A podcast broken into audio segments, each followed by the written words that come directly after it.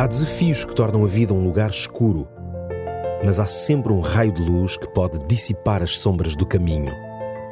Descubra-o aqui. Luz na escuridão com Nuno Silva. Atualmente, um dos assuntos que tem gerado muita discussão e reflexão é a crise ambiental e a necessidade de cuidarmos do nosso planeta. Ao longo das últimas décadas, testemunhamos os efeitos devastadores da atividade humana sobre o meio ambiente, desde a degradação dos ecossistemas até às mudanças climáticas que ameaçam a vida em todas as suas formas.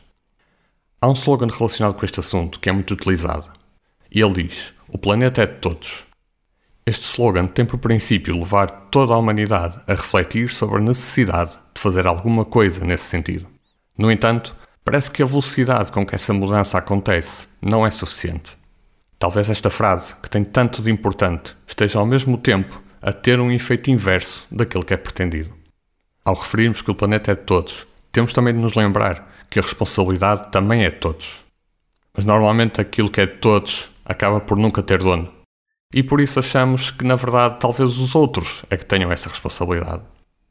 É verdade que há pessoas que têm posições de poder ou de decisão e que têm ao seu dispor um maior número de recursos e oportunidades para fazer mais e melhor do que os outros.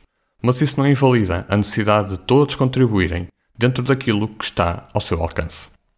Quando o dono de algo pede a várias pessoas que ama para cuidarem ou tomarem conta do seu bem ou do seu pertence, essas pessoas, se realmente também amarem o dono desse bem ou desse pertence, esforçam-se em cuidar daquilo que ficou a seu cargo para mais tarde o entregarem da melhor forma que conseguiram cuidar. Então, e se o planeta também tivesse um dono? Um dono que nos ama e a quem nós queremos amar de volta? Como é que nós trataríamos esse planeta? O rei Davi, num dos seus salmos, disse: O mundo pertence a Deus, com tudo o que nele existe, a terra e todos os que nela vivem são dele. O meu desafio para si hoje é que, mesmo que tenha algum descrédito nas instituições ou nos governos em relação a este assunto, possa colocar como seu primeiro pensamento que quem nos pediu para cuidar do seu planeta foi o próprio Deus. E que esse desafio se traduza em ações que alegrem o coração daquele que é o verdadeiro dono do planeta. Até ao próximo programa.